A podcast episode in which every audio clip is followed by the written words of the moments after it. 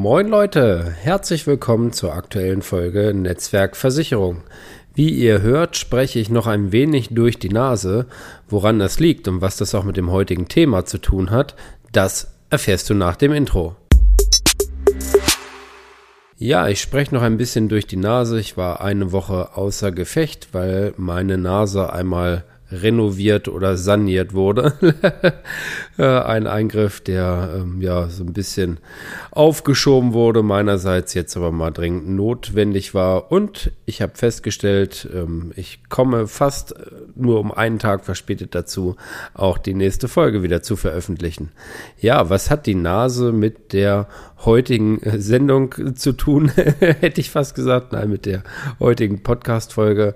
Es soll nochmal ums Thema Gesundheit gehen weil ähm, ich tatsächlich, na, ich war nicht überrascht, aber es hat mich gefreut, dass äh, doch einige Rückfragen kamen zur letzten Folge zum Thema betriebliche Krankenversicherung. Und da war eine Frage, und die will ich halt gleich auch mal vorwegnehmen.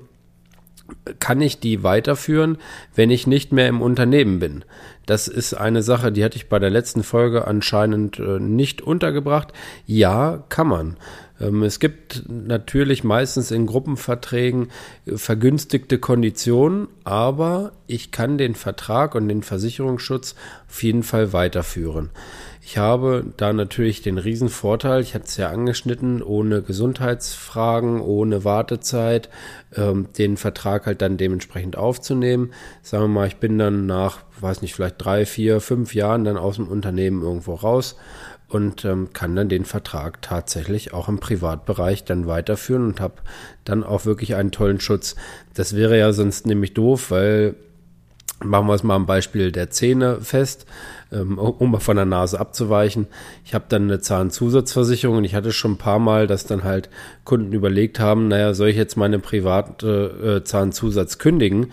Und das muss, das fällt dann natürlich mit rein, ne? wo man dann sagt, ja, hast du dich sonst doppelt versichert oder ähm, halt eben nicht. Das sind Sachen, die in die Überlegung logischerweise dann mit reingehören.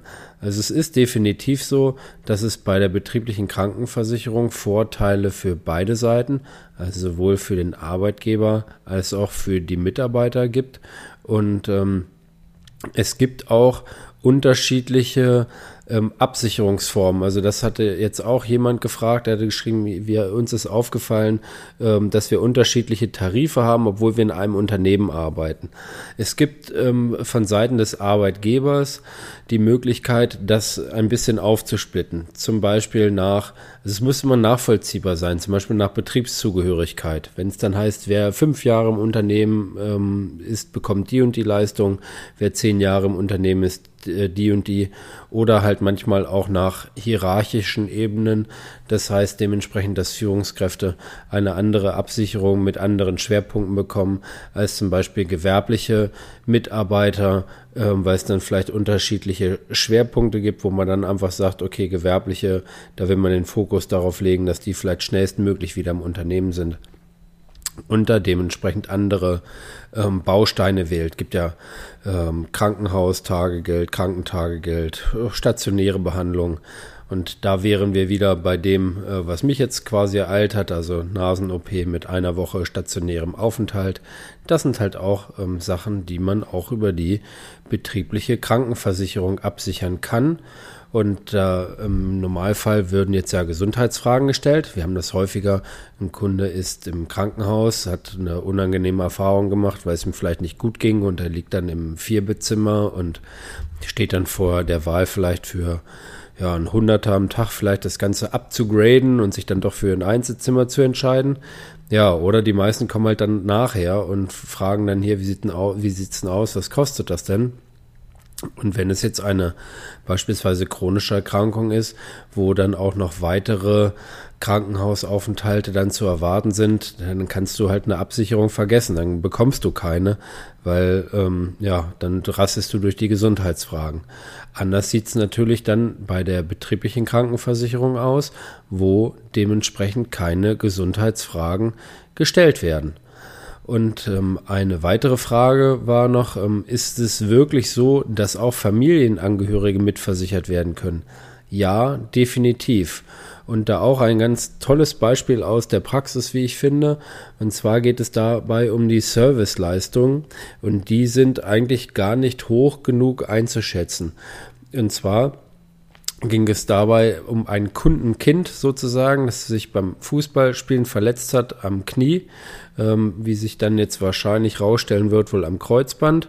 Ähm, der Vater hat eine betriebliche Krankenversicherung und hat über seinen Vertrag für den Junior einen Facharzttermin dann ähm, zum, was ist das dann, MRT, glaube ich, ne, zum MRT ähm, vereinbaren können mit einer Wartezeit von eben halt nicht wie vorher angekündigt sieben Wochen, sondern von knapp zwei.